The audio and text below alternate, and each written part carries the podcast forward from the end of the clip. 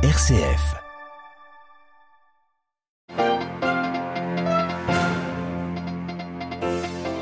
Une arrestation que l'Italie attendait depuis 30 ans. Matteo Messina Denaro, l'un des derniers parrains de la mafia sicilienne, a été arrêté ce matin à Palerme. La fin de cavale d'un des plus grands criminels du pays, salué dans toute la péninsule.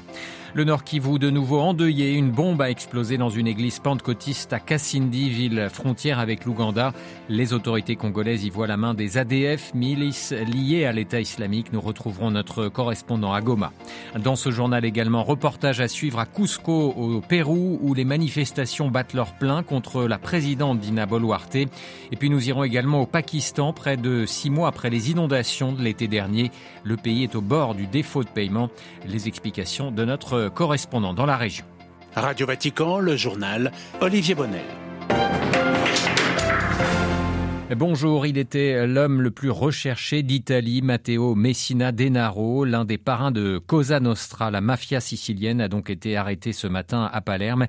Ce criminel était recherché depuis 30 ans. C'est toute la péninsule qui se réjouit ce matin. Blandine Hugonnet. Ce 16 janvier, les carabiniers ont arrêté le fugitif Matteo Messina Denaro près d'une structure sanitaire à Palerme où il s'était rendu pour suivre des thérapies cliniques. Ce sont les mots du général des carabiniers Pasquale Angelo Santo qui annonce la fin de 30 années de fuite. 30 ans tout juste depuis 1993 que ce mafieux avait disparu des radars et était devenu l'ennemi public numéro un en Italie. 30 ans aussi, presque jour pour jour, après l'anniversaire de l'arrestation de Totorina, le boss historique de la mafia sicilienne, la Cosa Nostra, dont il avait pris la succession. Sur les écrans de télévision depuis ce matin, c'est donc la première fois qu'apparaît le visage inconnu depuis trois décennies de Matteo Messina Denaro, bonnet sur la tête et lunettes fumées. Un homme malade donc, de 60 ans, qui s'est laissé arrêter sans résistance et emporté dans un fourgon blanc par les militaires armés, sous les acclamations des habitants. Tout de suite après la capture de ce chef mafieux surnommé diabolique, Matteo Messina Denaro, condamné plusieurs fois à la perpétuité pour des dizaines de meurtres. La présidente du Conseil, Giorgia Meloni, s'est félicitée.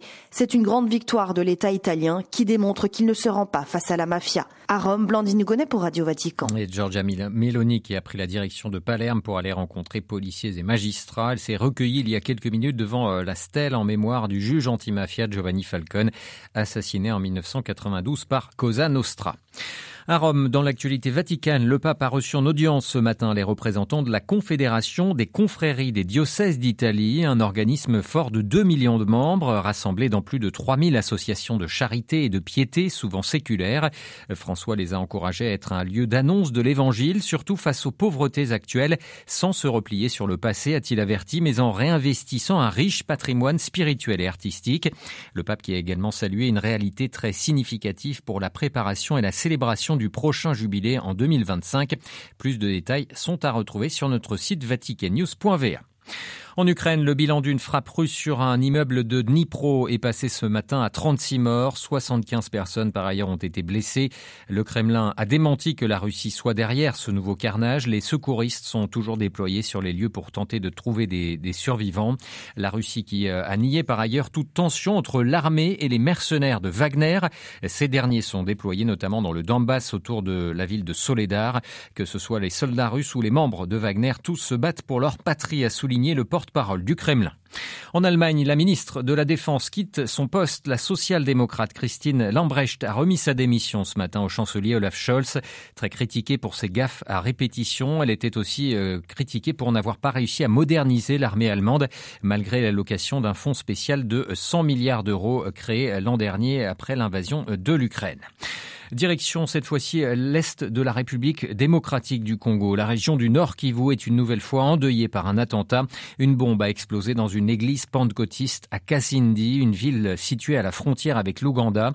Le bilan est lourd, au moins 14 morts et 63 blessés. Les autorités congolaises accusent le groupe armé des ADF affiliés au groupe État islamique. Les précisions de notre correspondant à Goma, Augustin Mossangué. Les plus de 100 fidèles qui y étaient participaient à une cérémonie de baptême. Quelques minutes avant la fin de quitte, près des installations de sonorisation, une bombe explose. L'armée congolaise parle de 10 morts et une trentaine de blessés. Selon son porte-parole dans la zone, l'attaque, bien que non revendiquée, a été perpétrée par le rebelle du EDF, présent dans la région et catalogué par l'ONU comme faisant partie de l'État islamique. Le capitaine Anthony Malouchaï parle d'un suspect de nationalité kenyane mis aux arrêts par les services de sécurité. L'armée et les autorités appellent la population à la vigilance et au respect des consignes de l'armée. La société civile, elle, s'inquiète, car jusque-là, Kassidi était une des zones non encore touchées par les affres de ces terroristes EDF. Au Burkina Faso, une cinquantaine de femmes sont-elles portées disparues. Elles ont été enlevées la semaine passée à Abinda, dans le nord du pays. Elles étaient parties chercher de l'eau et des plantes pour cuisiner lorsqu'elles ont été enlevées par des hommes armés. Cette région du nord du Burkina est l'un des épicentres de la présence des djihadistes au Sahel. Les manifestations se poursuivent au Pérou contre la présidente Dina Boluarte. Les protestataires entendent converger vers la capitale, Lima, pour exiger de nouvelles élections. Mais surtout, c'est surtout dans le sud du pays que des dizaines de routes sont bloquées. Deux ministres ont par ailleurs démissionné ces derniers jours après que les affrontements entre manifestants et policiers ont fait plus de 40 morts. Cette répression attise la colère des manifestants péruviens qui s'opposent au gouvernement et demandent plus de justice sociale. À Cusco, dans le sud du pays, le reportage de notre correspondante Juliette Chénion. Place Tupac Amaru, dans le centre de Cusco, quelques tentes et des marmites pour ravitailler les manifestants. Certains venus de communautés rurales à plusieurs heures de route dorment sur place. Rosa, paysanne de 26 ans, a fait le trajet depuis Calca. Et certains sont là depuis 2-3 jours, 5 jours même. Ils viennent ici en ville pour lutter. On veut que la présidente renonce, on veut la dissolution du Congrès et une nouvelle constitution. Au-delà de la politique, les paysans des communautés rurales réclament plus de justice sociale, comme l'explique Jade, agricultrice. Les dirigeants ne s'occupent pas de nous, le peuple andin, nous qui travaillons pour eux. L'argent du tourisme, c'est pour eux. L'argent de l'agriculture, c'est pour eux. On ne reçoit jamais rien en retour. Ils ne nous écoutent pas. C'est comme s'il n'y avait pas d'État pour nous. Et la répression des forces de l'ordre, une quarantaine de morts en un mois et des centaines de blessés, amplifie le sentiment des manifestants d'être méprisés par le pouvoir. Dans le cortège, Edgar se dit indigné. Ce n'est pas possible de laisser continuer ces morts. On est dégoûtés, on en a marre de ces corrompus. Qu'ils dégagent du pouvoir. Les mobilisations durent depuis une douzaine de jours et les manifestants se disent prêts à continuer pour une durée illimitée. Cusco, Juliette Chénion pour Radio Vatican. Le Japon et l'Inde ont lancé euh, ce lundi leur premier exercice militaire aérien commun non loin de Tokyo et ce dans une volonté de renforcer leurs liens de sécurité de défense face à l'affirmation croissante de la Chine dans la région Asie-Pacifique. En Chine, une explosion dans une usine chimique du nord-est du pays a fait au moins 5 morts et 8 disparus selon la télévision d'État. Elle est survenue euh, dimanche hier après-midi. Les accidents industriels sont fréquents en Chine, que ce soit dans les mines ou encore dans les usines. Près de Six mois après les inondations de l'été dernier, le Pakistan est au bord du défaut de paiement. Islamabad peine à redresser l'économie. Elle n'a plus qu'un mois seulement de réserve de change, mais le pays fait aussi les frais de la corruption endémique et de la fraude fiscale qui gangrènent les finances publiques. Les précisions de notre correspondant régional Emmanuel Derville. Après le Sri Lanka, le Pakistan pourrait être le prochain pays d'Asie du Sud à se retrouver à court de dollars. La Banque centrale n'a plus que 6 milliards en réserve, de quoi payer un mois d'importation seulement. Du coup, les entreprises ont de plus en plus de mal à se faire livrer. À Karachi, le premier port du pays, des milliers de conteneurs sont bloqués faute de paiement. L'industrie textile, la principale exportatrice, peine à acheter des matières premières. Islamabad place beaucoup d'espoir dans l'Arabie saoudite pour éviter une catastrophe économique.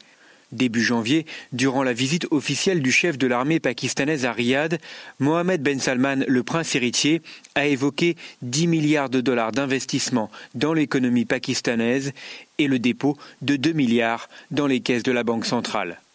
Le FMI attend quant à lui que le gouvernement de Shabazz Sharif abroge les subventions sur l'électricité et les produits pétroliers avant de débloquer une aide financière. New Delhi, Emmanuel Derville pour Radio Vatican. Et puis euh, ce lundi était une journée de deuil euh, au Népal au lendemain d'une catastrophe aérienne. Un bimoteur euh, d'une compagnie locale en provenance de Katmandou, la capitale, s'est écrasé alors qu'il approchait l'aéroport de Pokhara dans le centre du pays. 68 des 60, 68 corps des 72 occupants de l'avion ont été retrouvés. C'est la fin de ce journal. Merci pour votre fidélité. Prochain rendez-vous de l'information, ce sera cet après-midi à 18h. Vous serez en compagnie de Delphine Allaire je vous souhaite quant à moi une excellente après-midi.